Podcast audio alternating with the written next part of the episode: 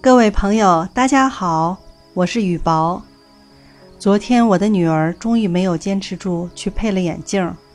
学习太辛苦是主要原因，但这也让我想起她做完作业后我们的手机大战。她若无其事地在屋子里转来转去，眼睛四处瞟，总能很精准地找到我不经意藏的手机，然后紧紧抓在手里。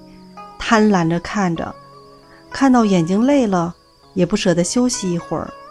我抢也抢不过来。这让我想起我自己小时候贪婪的看金庸小说的情形。可能有其母必有其女吧。如果现在再让我看小说，我真的没有兴趣再拿起来，更不用说躲被窝、打手电筒看了。所以说，人有的时候还真的需要一些自我控制能力。我想，自我控制能力强的人，可能就会更容易成功一些吧。希望朋友们认准一个目标去努力，不要被形形色色的诱惑所控制。情绪也是一样，不要由着自己的性子，而是要照顾到大家的情绪，有所控制。如果你真的成功了，要记得感谢我哟，哈哈。